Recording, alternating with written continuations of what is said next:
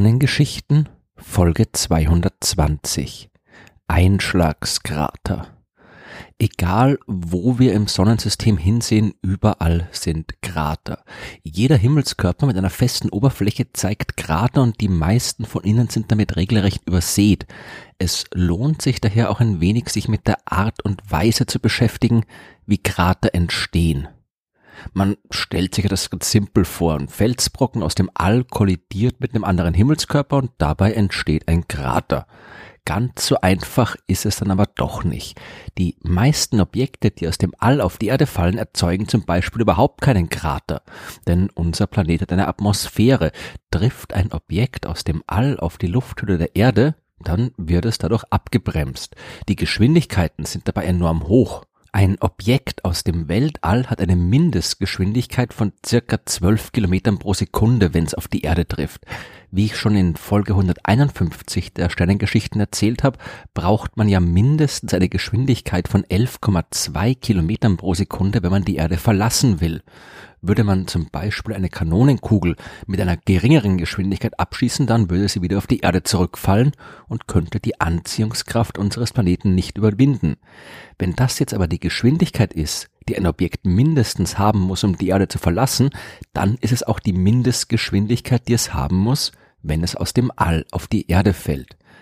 Einschlagende Objekte können aber noch deutlich schneller sein und Geschwindigkeiten von bis zu 70 Kilometern pro Sekunde erreichen.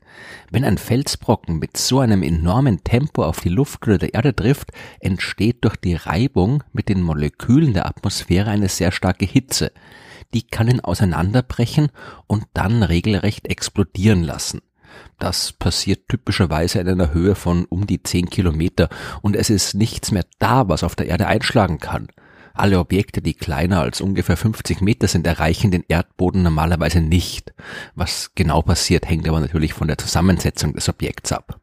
Noch kleinere Objekte, Mikrometeorite, also Staubkörner aus dem All, die schlagen gar nicht ein und die verbrennen auch nicht. Die sind zu klein, als dass sich eine nennenswerte Hitze entwickelt und sie schweben einfach zum Erdboden runter. Auf diese Weise regnen bis zu 100 Tonnen Staub aus dem All pro Tag auf die Erde und die schlagen natürlich keine Krater. Erst wenn die Felsbrocken groß genug werden, dann wird's interessant. Ist ein Einschlagskörper groß genug, dann erreicht er tatsächlich den Erdboden. Und was dann passiert, das darf man sich aber nicht so vorstellen wie das, was man zum Beispiel beobachtet, wenn man Steine in eine Sandkiste wirft. Der fliegende Stein trifft dort auf den lockeren Sand und schiebt mit seiner Bewegungsenergie ein bisschen davon zur Seite, sodass er in einem Mini-Krater zu liegen kommt. Das ist aber nicht das, was bei einem Asteroideneinschlag passiert. Und das kann man leicht verstehen, wenn man die Form von Einschlagskratern betrachtet. Denn die sind so gut wie immer alle rund. Bei den Steinen in der Sandkiste ist das nicht so. Hier kann man die Form des Kraters verändern, wenn man den Stein unter verschiedenen Winkeln auf den Sand treffen lässt. Asteroiden fallen jetzt aber auch nicht immer alle direkt von oben auf die Erde. Sie treffen ebenfalls unter verschiedenen Winkeln auf unserem Planeten und dass die Krater trotzdem immer alle rund sind, das liegt an ihrer Geschwindigkeit die sind so gut wie immer deutlich schneller als die Schallgeschwindigkeit im Gestein. Sobald sie auf dem Boden auftreffen, breitet sich eine Stoßwelle im Gestein aus und zwar mit Überschallgeschwindigkeit. Und nicht nur im Gestein der Erde, sondern auch im Einschlagskörper selbst. Es entstehen dadurch Temperaturen von bis zu 10.000 Grad. Der Einschlagskörper wird verflüssigt, der wird verdampft. Anders gesagt, er explodiert und auch dem Gestein des Erdbodens geht's nicht anders. Ein Volumen des Erdbodens, das ungefähr dem Volumen des Einschlagskörpers entspricht, verdampft und explodiert ebenfalls. Das ist die sogenannte Kontakt- und Kompressionsphase, bei der vom Ort des Einschlags aus Stoßwellen durch das Material des Erdbodens laufen. Dabei wird das Gestein auf eine ganz charakteristische Art und Weise verdichtet, die nur bei solchen energetischen Ereignissen stattfinden kann. Und deshalb ist es auch möglich, aus geologischen Gesteinsuntersuchungen eindeutig zu bestimmen, ob ein Krater durch einen Einschlag entstanden ist oder zum Beispiel durch einen Vulkanausbruch.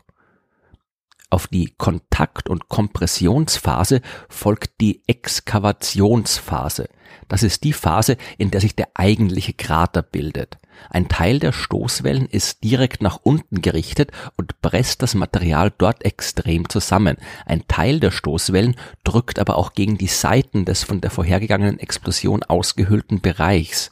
Dort wird das Material jetzt aus dem sich nun bildenden Krater hinausgeworfen und landet in einem ringförmigen Bereich um den Einschlagsort. Je nach Wucht des Einschlags kann das ein paar hundert Meter weit entfernt sein oder auch ein paar hundert Kilometer. Und jetzt ist der Krater eigentlich schon fertig. Er bleibt aber nicht so, wie er ist. Das, was direkt nach dem Einschlag entstanden ist, nennt man einen transienten Krater und er wird in der jetzt folgenden Modifikationsphase verändert. Das Gestein der Erde verhält sich während der extremen Ereignisse des Einschlags nicht so, wie sich Gestein normalerweise verhält. Das Gestein wird quasi weich und kann nach der Bildung des transienten Kraters zurückfedern. Genau in der Mitte des Kraters kann sich so ein sogenannter Zentralberg bilden und der kann wieder kollabieren. Es entstehen neue Stoßwellen und um den Rand des Kraters herum kann sich ein Ringwall bilden. Je nachdem, wie groß die Wucht des Einschlags war, können sich auch mehrere Ringe bilden. Der Krater wird dadurch deutlich größer als vorher. Solche Krater mit Zentralbergen und Ringen nennt man komplexe Krater, im Gegensatz zu einfachen Kratern, die von kleineren Objekten erzeugt werden und die dem klassischen Loch in der Erde entsprechen. Und es ist eben tatsächlich immer ein rundes Loch, ein runder Krater, weil eben nicht der Einschlag selbst, die Bewegung des Asteroiden, der einschlägt, die Form erzeugt, sondern die Explosion in der Kontakt- und Kompressionsphase und die darauf folgenden Prozesse in der Exkavationsphase. Wie groß genau ein Krater wird, das lässt sich nicht exakt vorhersagen. Als grobe Abschätzung kann man davon ausgehen, dass der Durchmesser des Kraters ungefähr zehnmal so groß ist wie der Durchmesser des Einschlagskörpers. Damit auf der Erde ein komplexer Krater entstehen kann, muss das einschlagende Objekt mindestens zwei, drei, vier Kilometer groß sein. Auf dem Mond, da sieht die Sache anders aus. Der Mond ist kleiner und hat eine geringere Schwerkraft. Die bestimmt aber einerseits mit welcher Geschwindigkeit ein Einschlagskörper angezogen wird und auch, wie sich das Gestein nach dem Einschlag verhält. Um komplexe Krater auf dem Mond zu erzeugen, muss ein Objekt mindestens 15 Kilometer groß sein. Der Mond hat allerdings auch keine Atmosphäre. Das hat zwei Auswirkungen auf die Kraterbildung. Einerseits können auch kleine und kleinste Objekte mit ihm kollidieren, ohne in einer nicht vorhandenen Atmosphäre zerstört zu werden. Während auf der Erde nur Objekte mit mehr als 50 Metern einen Krater schlagen können, können es auf dem Mond selbst die kleinsten Brocken von Weltraumstaub. Die Atmosphäre sorgt aber auch dafür, dass die Krater auf der Erde im Lauf der Zeit verschwinden. Wind, Wetter und andere Erosionsprozesse schleifen die Strukturen ab und am Ende bleibt nichts mehr übrig. Ein Krater auf dem Mond bleibt aber viel, viel länger bestehen. Aber auch nicht unendlich lange, denn auch im Weltall gibt's Erosion, wie ich in Folge 130 der Sternengeschichten erklärt habe. Das ist auch der Grund, warum auf dem Mond so enorm viele Krater zu sehen sind und auf der Erde nur vergleichsweise wenig. Das liegt nicht daran, dass der Mond öfter getroffen wird, eher im Gegenteil. Die Erde ist größer und hat eine größere Anziehungskraft. Sie ist also auch öfter das Ziel von Geschossen aus dem All. Aber hier bei uns sehen wir die Folgen nicht. Auf dem Mond bleiben sie für lange Zeit bestehen und gut sichtbar. Dort haben wir über 60.000 Krater mit einem Durchmesser von einem Kilometer gezählt. Auf der Erde aber nur knapp 100 mit einem ähnlich großen Durchmesser. Der größte bekannte Krater ist der Vredefort-Krater in Südafrika. Der ist kaum noch zu sehen und fast schon komplett verwittert. Irgendwann vor zwei Milliarden Jahren muss dort ein ungefähr zehn Kilometer großer Asteroid eingeschlagen und ein 100 Kilometer breites und 40 Kilometer tiefes Loch in die Kruste der Erde gerissen haben. Einen anderen großen Krater mit 200 Kilometern Durchmessern findet man auf der Halbinsel Yucatan in Mexiko oder besser, man findet ihn so gut wie gar nicht. An der Erdoberfläche ist davon nichts zu sehen und nur durch geologische Untersuchungen hat man ihn entdeckt. Zum Glück hat man ihn entdeckt, denn dieser 65 Millionen Jahre alte Krater ist das, was vom berühmten Einschlag übrig geblieben ist, der die Dinosaurier ausgelöscht hat. In Deutschland steht die bayerische Stadt Nördlingen mitten in einem 24 Kilometer durchmessenden Einschlagskrater, dem Nördlinger Ries, das vor 14,6 Millionen Jahren entstanden ist. Einschlagskrater können uns enorm viel über die Vergangenheit unseres Planeten verraten, aber auch über die Geschichte des Sonnensystems.